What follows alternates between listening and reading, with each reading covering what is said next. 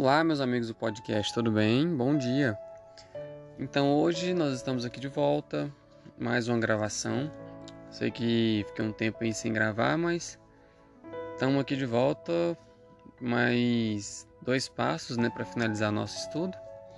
E hoje eu quero dar continuidade ao nosso tópico, como se obter conhecimento de Deus. E uma outra maneira que eu quero citar é o relacionamento com Deus através da oração.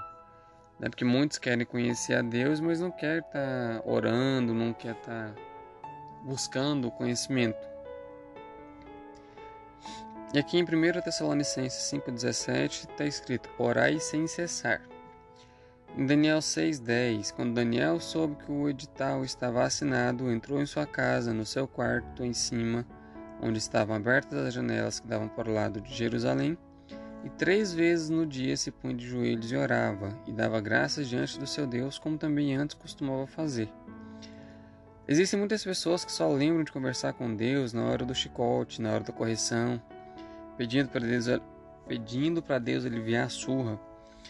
Só que, sendo que se essa pessoa tivesse ali já buscando a Deus, tivesse ali já em comunhão com Ele, não seria nem necessário essa surra, né? Vamos assim, no ditado popular, não seria necessário essa surra.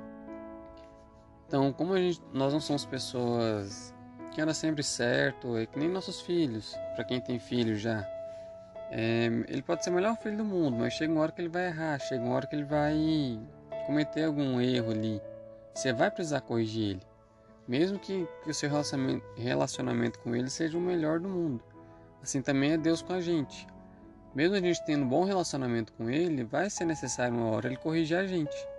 Só que com esse relacionamento nosso estando bem, estando, bem assim, tendo um bom relacionamento, essa correção vai ser mais branda.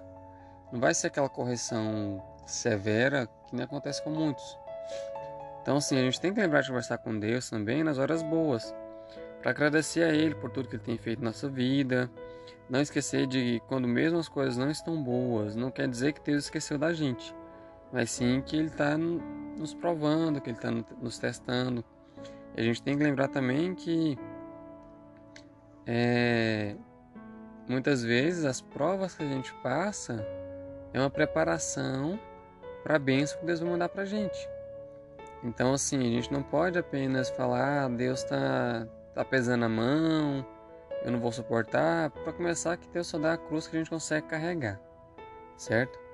Então essas provações que a gente passa, nem sempre é castigo, muitas vezes é Deus preparando a gente para receber algo melhor. Olhando aqui, por exemplo, em Romanos 5:3, e não somente isso, mas também gloriemos, gloriemo-nos nas tribulações, sabendo que a tribulação produz a perseverança.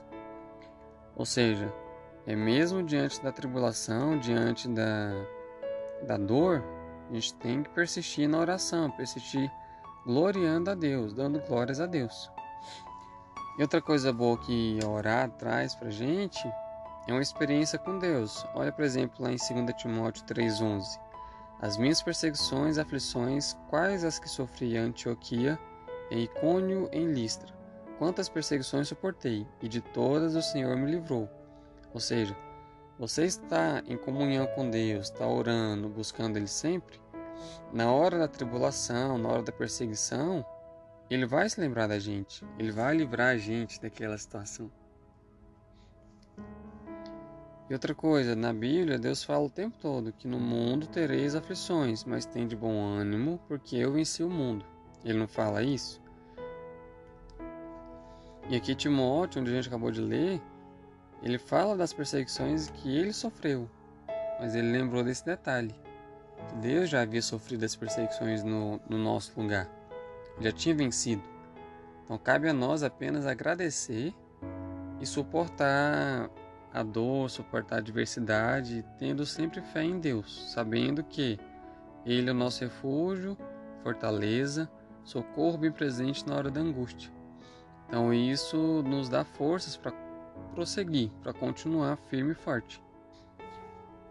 Então, hoje, como eu falei, os primeiros foram muito longos. Então, agora eu quero focar no máximo assim, 5 minutos, né? Sei que já deu aqui os 5 minutos, mas eu quero focar no máximo em 5 minutos. Que 5 minutos eu sei que é um tempo que qualquer pessoa tem para poder estar tá tirando um tempinho para ouvir de Deus. Então eu quero agradecer a você, agradecer, agradecer primeiramente a Deus mais oportunidade que Ele me dá de estar aqui falando com você. E eu quero que você foque seu, seu coração não nas coisas ruins, mas sim nas coisas boas que tivemos em 2020. Porque se a gente for focar só nas coisas ruins, nós daremos, teremos depressão, teremos mais sofrimento que a gente já está tendo. Então foca nas coisas boas. Às vezes o filho seu que nasceu, um sobrinho seu que está nascendo, que está vindo, é, um, uma promoção que você recebeu, não sei. Às vezes um cargo na igreja. Procura é, priorizar suas energias para as coisas boas. Eu tenho certeza que seu ano vai ser muito, seu ano de 2021 vai ser muito melhor que 2020. Eu sei que já estavam falando aí que vai vir uma, uma, um vírus mais forte, mas não sei o. Não preocupe. Confia, ora, que Deus vai te proteger e vai te guardar. Amém? Fica com Deus, tenham todos um ótimo ano, um ótimo mês, uma ótima semana e um ótimo dia. Comecei de trás para frente. Mas isso é para você se tocar. Que o seu dia determina a sua semana, a sua semana determina o seu mês e o seu mês determina o seu ano. Então fica firme.